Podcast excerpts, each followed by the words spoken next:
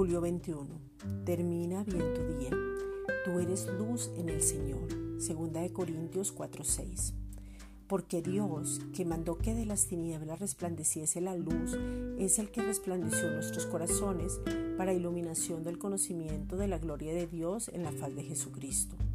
Su gracia es incondicional. El fruto depende de Cristo por la semilla, pero la semilla fue plantada y el primogénito que se entregó y fue sacrificado es por lo que puede ser luz. Tú puedes ser luz en las tinieblas y al ser luz tú en las tinieblas vas a afectar generaciones futuras y eso determina la vida de otros desde la luz que es Cristo.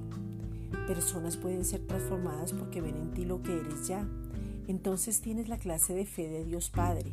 Es su fe y no la tuya. Y participamos de su naturaleza.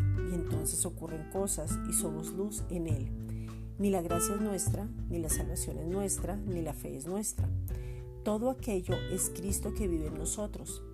La fe no es lo que tú pones para que Él actúe. La fe es lo que Él coloca en ti para que tú seas luz. Él creyó y Él fue la semilla. Él fue la luz para que tú seas luz. Esta es una reflexión dada por la Iglesia Gracia y Justicia.